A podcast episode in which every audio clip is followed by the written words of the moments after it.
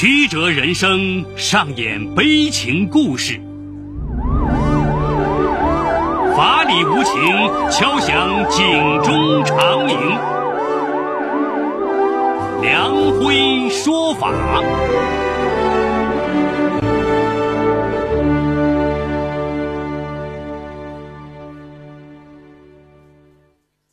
梁辉说法由上海故事广播与现代家庭杂志社联合播出。好故事，好声音。听众朋友，大家好，我是梁辉，欢迎收听梁辉说法。今天我要给大家讲这么个故事，叫《为了儿子的生存与喘息》。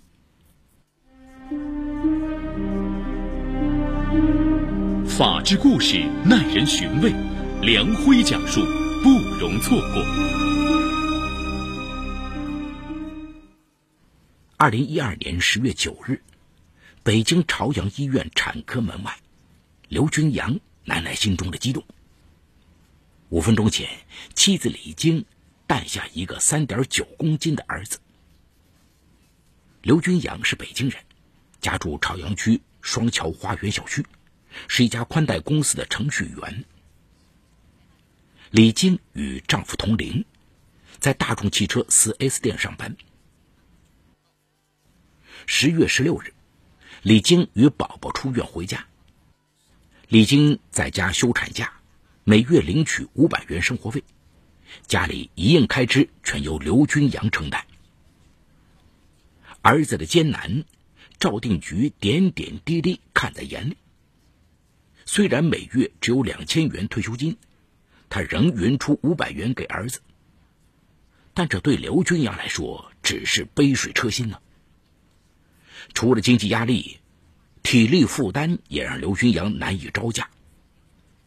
岳母五十八岁，岳父年过六十岁，一天忙碌下来，老两口又是捏胳膊又是捶腿的，说这里疼那里酸的。担心岳父母累倒，自己会被妻子嫁到火山口。儿子满月后，晚上刘军阳主动带儿子睡觉，每晚的正常睡眠只有四个多小时。独扛房贷，孩子两座山，让刘军阳心力交瘁。二零一三年春节过后，李晶返回单位上班，刘军阳的经济体力负担有所缓解。然而，他还来不及喘口气，更加头疼的烦恼呼啸而至。刘军阳十五岁那年，父母离异，他跟随母亲长大。父亲刘连和再次经历失败婚姻后，与一个比自己小十岁的女人同居。这年三月十九日，刘军阳突然接到父亲女朋友的电话：“你爸得了脑梗塞，你赶紧过来。”当天下午，刘军阳赶到医院，刘连和躺在病床上陷入深度昏迷。医生告诉刘军阳，患者病情非常凶险。刘军阳别有滋味啊！他交给父亲女朋友五千元，默默的坐了一会儿，走了。第二天，刘军阳将父亲的近况告知母亲。当年赵定菊因丈夫婚外情离异，这么多年过去了，她一直耿耿于怀。她责怪儿子：“他不要你，你管他干嘛？以后不要再搭理他。”为了不让母亲伤心，此后刘军阳一直没再去医院。二零一三年四月十一号上午八点，刘军阳准备去单位上班，一走出门就看见父亲的女朋友用轮椅推着父亲从电梯里走出来。刘军阳什么都明白了，对方告诉他：“我和你爸只是男女朋友关系，他住院做手术，我前前后后花去了六万多元。”也算是仁至义尽了。刘连和眼泪汪汪的哀求儿子：“军阳，我是你爸，别丢下我。”刘军阳无奈将父亲推回了家。李晶和岳父母向刘军阳施压：“这套房子总共才七十九平米，住五个人已满满当当，还是我们回老家给你爸腾地方吧。”刘军阳心乱如麻呀，再也没有心思上班。当天，他临时请假在家处理父亲这个棘手包袱。一个小时后，从儿媳那里得知消息的赵定菊气冲冲的赶了过来，他二话不说就将刘连河推到走廊上：“你别来烦我儿子，你找其他女人快活去吧。”刘连河眼歪口斜，说不出话，趴在轮椅上流眼泪。刘军阳转身将父亲推回家，说：“妈，他毕竟是我亲生父亲，现在都这样，如果我不管他，别人会说我不孝。”自己没条件让父亲常住在家里，刘军阳决定将他送养老院。但问过十来家养老机构，像父亲这种情况，每月费用不低于五千元。刘军阳根本无法承受。傍晚，刘军阳焦急的来母亲家求援：“妈，我实在是走投无路了，你替我照顾爸爸吧。”赵定菊愤怒了，说：“你爸伤害我还不够深吗？”我一分钟也不愿面对他。刘军阳黯然离去。刘军阳一进家门，李晶就逼问道：“你到底打算怎么安置你爸？”暂时在咱们家住下，容我想个稳妥办法。李晶脸色阴沉的说：“给你三天期限，到时你爸不走，我带东东与爸妈回张家口。”当晚。刘连河坐着轮椅在客厅哭坐一宿，刘军阳衣不解带守了父亲一夜。上午十点，刘军阳推着父亲来到母亲家，一见面他就双膝跪在妈妈面前，哽咽的诉说自己的艰难。赵定菊不为所动。刘军阳使出杀手锏，说：“妈，如果你也不帮我。”我就推着爸爸去流浪，我们死在哪里，哪里就是我们的坟墓。听了儿子这番话，赵定菊心都碎了，他搀起儿子，哭着说：“妈答应你，只要你一家过得好，妈受苦受累也认了。”妈妈答应帮自己承担义务，刘军阳纠结数日的心终于舒坦下来。他主动帮妈妈清理次卧，让父亲住了进去。赵定菊当着儿子的面对刘连河约法三章：未经允许，不准进他的卧室，不准将生活费、医药费转嫁给他和儿子，必须从自己的退休金里支付。两人已离婚，刘连河不准向赵定菊提过分要求。刘军阳问父亲。爸这些你能遵守吗？刘连河连连点头。刘连河进驻家门后，赵定菊的生活被彻底打乱了。且不说心里有多别扭，光工作量就增加了数倍。赵定菊从不推刘连河下楼散步，更不与外人谈论他。邻居来家里串门，他命令刘连河躲进次卧回避。二零一三年七月，北京进入盛夏，刘军阳不可能天天赶过来给父亲洗澡，赵定菊不得不面对这个尴尬的现实。临睡前，他给刘连河洗上半身，然后将他搀进澡盆，让他自己洗下半身。一次，刘连河站立不稳，连人带澡盆栽倒在地上。听到前夫的呻吟声，赵定菊赶紧推门进去。看着地上白花花的一片，他闭着眼睛，用床单裹住刘连河，费尽全身力气将他背到床上。赵定菊委屈的哭了，他不知道这种日子何时才是尽头。这年九月，赵定菊从邻居那里了解到，小区一位偏瘫老太太经过几个月针灸治疗，生活能自理了。当天，赵定菊将儿子召到家里说：“长期伺候你爸，妈也会累垮，咱们必须想办法让他好起来，这样他就能自己出去租房住。”刘军阳能体会妈妈的不容易。此后，他每月出资六百元，请针灸师每周两次上门为父亲针灸。两个月后，刘连河的左手恢复了部分功能，嘴角也不再淌咸水，但生活仍然无法自理。身体稍稍好转，让刘连河恢复了自信，加上前妻与儿子的呵护，他误以为赵定菊看在儿子的份上，还对自己有感情。二零一三年十一月，赵定菊坐在阳台上晒太阳，刘连河摇着轮椅。来到他身边，哀求他：“定居啊，咱们曾是结发夫妻，又有儿子，你和我复婚好吗？我曾伤害过你，但人这一生谁不犯错误？给我一次机会，我会好好待你。”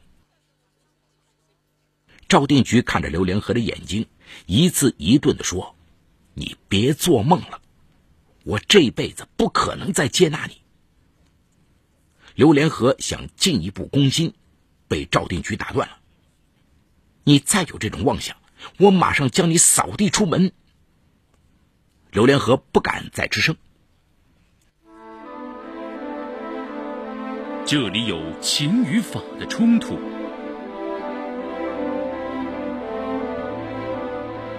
这里有生与死的考验。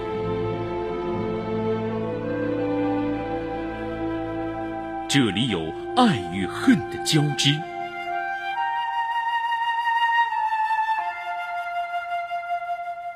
这里有黑与白的较量。法治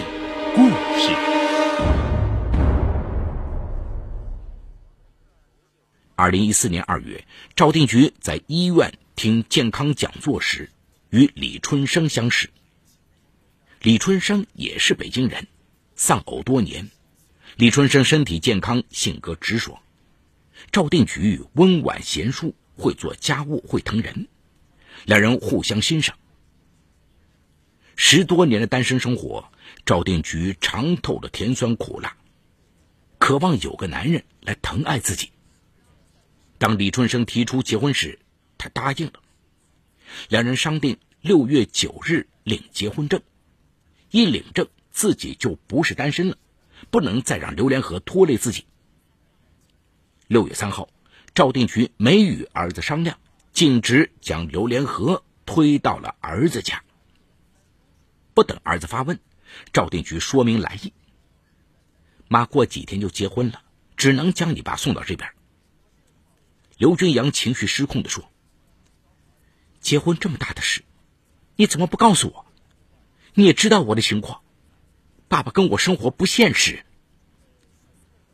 我为你们活了大半辈子，也该自己活一回了。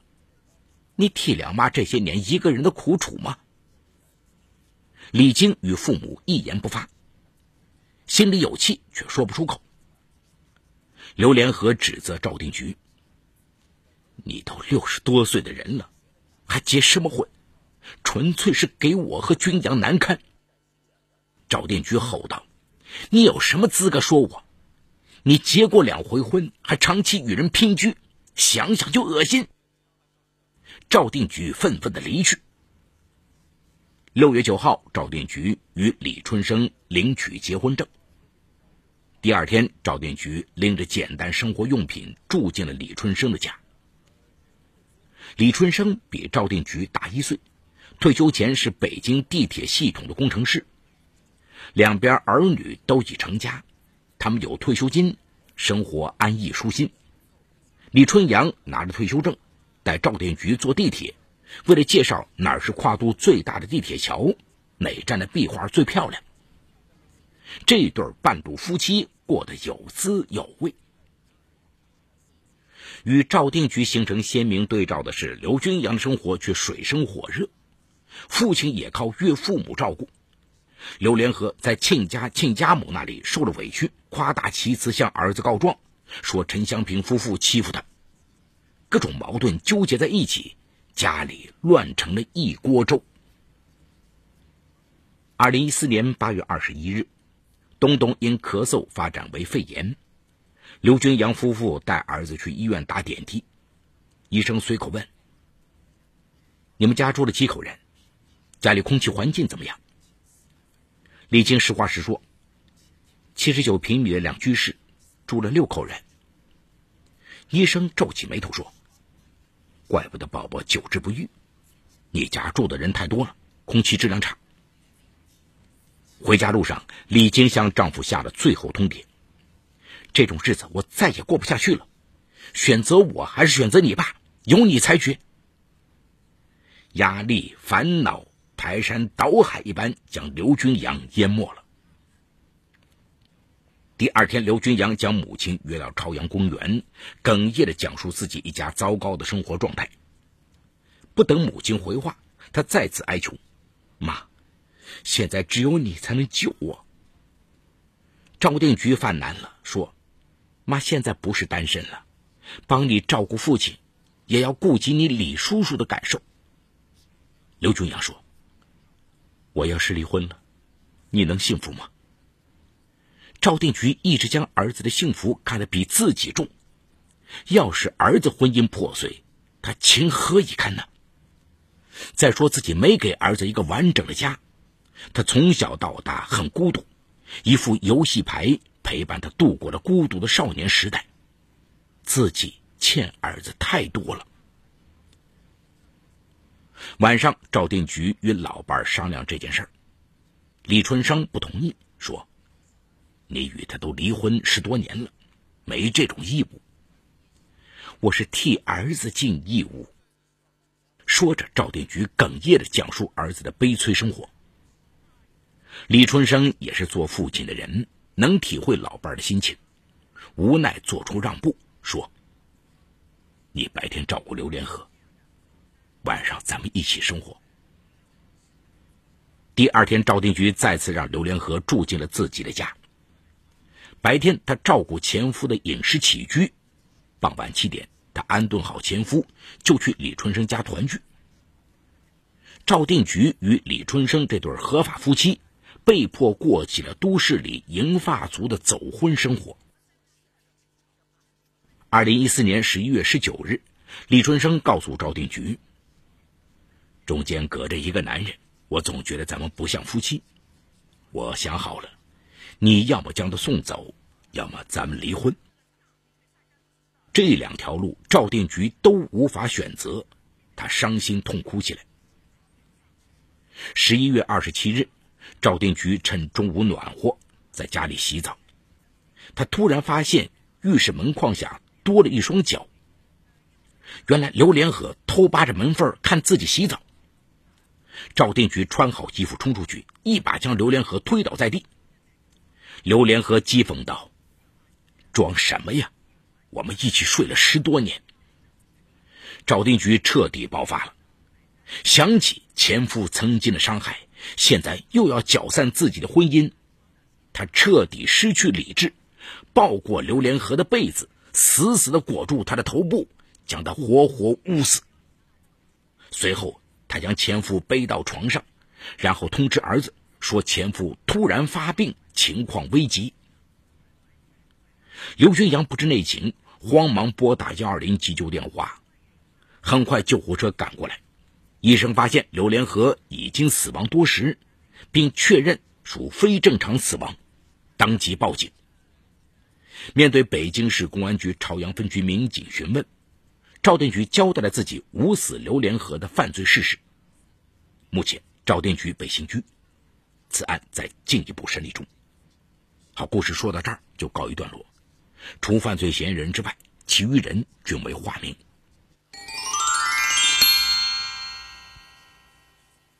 首先要强调的是啊，故事中的刘军阳应当承担起父亲的赡养义务。我国婚姻法第二十一条规定，父母对子女有抚养教育的义务，子女对父母有赡养辅助的义务，子女。不履行赡养义务时，无劳动能力或生活困难的父母，有要求子女付给赡养费的权利。那么，刘军阳是否可以以父亲早年未尽到抚养义务而拒绝对父亲的赡养呢？按照我国婚姻法第二十一条的规定，父母对子女的抚养教育义务与子女对父母的赡养辅助义务是各自独立的。赡养作为子女对父母的法定强制义务，只以父母需要赡养为前提，不以父母是否对子女进行抚养为条件。二者之间不存在等价交换关系。即便父母遗弃或者虐待未成年子女的，根据《民法通则意见》第二十一条的规定精神，可以取消其监护权，但不能消除父母对未成年子女的抚养义务，也不能剥夺父母要求该子女成年后对其赡养的权利。因此，子女不能以父母未尽抚养义务为由拒绝赡养父母。我们可以看到，故事中的主人公刘军阳并非不想赡养自己的父亲。确实是由于生活所迫，不具备与父亲同住并赡养父亲的客观条件。那么，他将赡养义务转嫁是否可行呢？可以说，委托赡养是赡养方式的特殊变异，是指因特殊事由而将本应由自己亲自履行的义务转由他人代为履行，自己仅承担履行赡养义务的费用的赡养方式。委托赡养在中国特殊国情下，代表了未来老人赡养方式变化的一种趋势。在目前的实践中，委托赡养模式主要由四种方式组成，分别是专业机构托管制、社区结对救助制、邻里亲友帮扶制、以小老头帮老老头制。故事中，儿子将赡养义务转嫁给单亲母亲。虽然不属于上述常见的模式，但也具有一定可行性。当然，委托赡养的双方必须是符合自愿原则。故事中的母亲为了儿子的生存与喘息，强压着内心的怨恨，代替儿子履行赡养义务，最后被现实逼迫到失去理智，酿成了杀人悲剧。最后，我们想说呀，故事带给我们的思考，不仅是对杀人母亲的怜悯。对主人公刘军阳的同情，更是在当今国情下老龄化社会中，老年人赡养方式转变的反思。